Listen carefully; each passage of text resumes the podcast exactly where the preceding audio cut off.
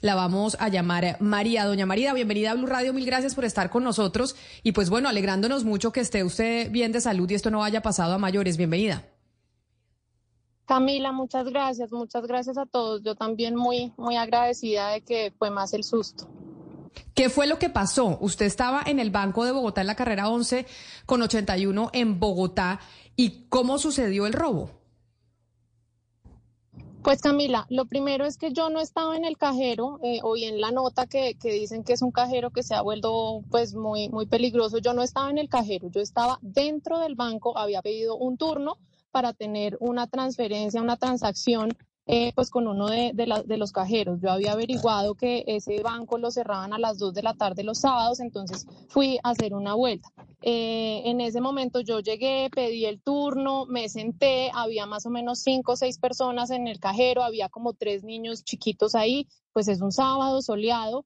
Eh, uno nunca espera que pues que le vaya a pasar lo que a mí me pasó dentro del banco. Yo necesito que el Banco de Bogotá me responda por qué no había vigilante, por qué no había ninguna seguridad. ¿Cómo es posible que un banco no tenga seguridad? Que haya más seguridad en un supermercado, que uno va a comprar gomitas, es que uno no va al banco a comprar chicles, uno va al banco a hacer transacciones con plata. Entonces sí debería haber una exigencia, no había un vigilante, no había absolutamente nada que dispusiera algún tipo de seguridad para mí y para los demás clientes. Sí, eh, María, yo quisiera también verificar con usted algo que, que ha trascendido y es que la persona que a usted la agredió dentro del banco es una persona que tenía el casco puesto. Y uno se pregunta cómo es posible que no le obliguen a quitarse el casco para entrar pues no, nadie lo obliga porque no hay nadie que, estuviera vigilando en el Banco de Bogotá. Yo no sé qué le pasa al grupo Avalo, no sé dónde es que meten la plata, pero realmente en la seguridad de los clientes, el edificio es muy bonito, la sucursal es como la sede pues de última moda y todo lo que quieran, pero ¿dónde dejan la seguridad, que es lo que uno necesita dentro de un banco? Yo afortunadamente, o bueno, desafortunadamente no sé, no quise ver los videos porque según mis familiares son unos videos pues realmente impactantes, entonces yo no los quise ver pero en el video de seguridad se ve cómo el señor no solamente entra con el casco puesto, sino que entra con la pistola en la mano desde la carrera 11.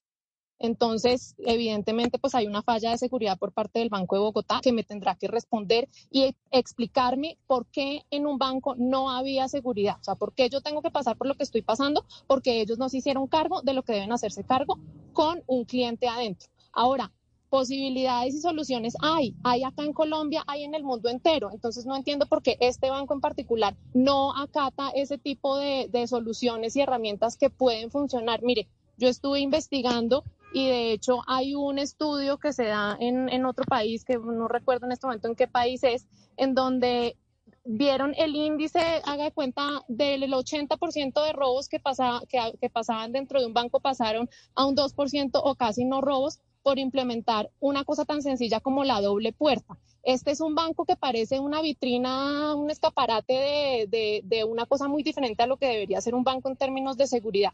Entonces también me encantaría pedirle a las autoridades, a los legisladores, a los gobernantes, si es que hay en este país, que realmente le exijan a los bancos que haya seguridad.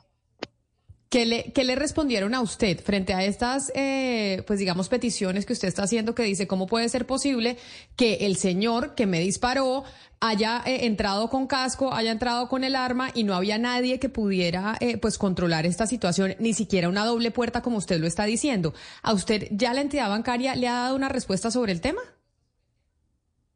No, absolutamente no. Y realmente eh, yo en lo personal, obviamente tengo, pues imagínese el escándalo familiar que es esto. Yo soy mamá, yo tengo dos niños chiquitos, no pensaba sino en eso.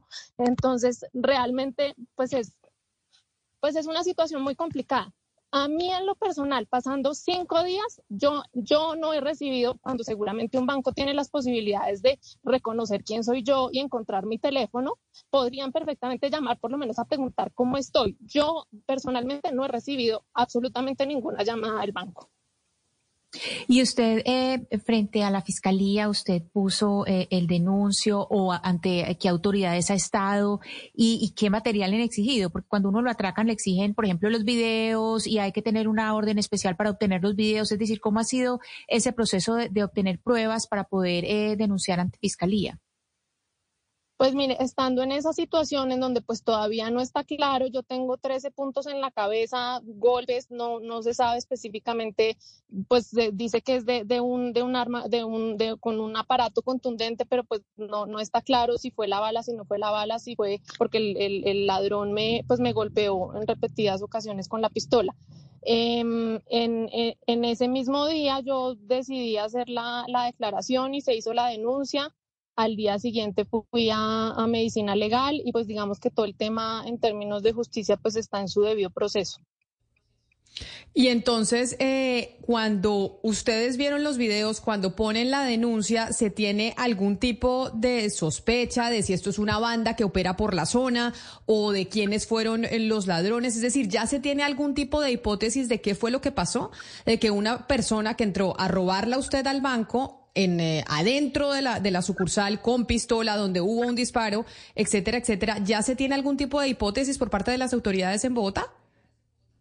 No, no, yo pues la verdad no sé hasta qué punto estos detalles de, de, ese día, pues sé que, que en ese momento eh, capturaron a unas personas, pero después eh, se, se, descubrió que pues no, no, pues no, no, no hacían clic con, con, lo que se vio en los videos.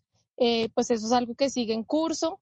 Mm, sé que eh, ya hay unos, hay unos videos que, que están en, poder de la policía. Sé que eh, el Centro Comercial Andino, otros videos que hay del recorrido que yo hice caminando no han podido llegar, o sea, eh, eh, tienen que haber una orden judicial y, y, bueno, eso está en proceso, pero obviamente pues al ritmo, al ritmo de, de, de esos procesos, pues entonces eso, eso simplemente se, se apaga y, no, y termina no pasando nada. Y yo lo que no quiero que pase en este caso es que no pase nada. O sea, se, necesitaría entonces que yo estuviera muerta para que la gente oiga. No, y no solamente me pasó a mí, sino que le pasa a mucha gente diariamente en este país. Entonces, realmente sí, yo sí quiero hacer un llamado a los bancos, en este caso, pues afortunadamente, desafortunadamente, especialmente al Banco de Bogotá, que mejore sus condiciones de seguridad, porque es que es algo que es evitable. Y yo me niego, me niego a que el mensaje para mis hijos sea, no salgan, vivan con miedo y es mejor no dar papaya porque claro que estoy en Colombia, claro que sé que las realidades son complejas en esta ciudad,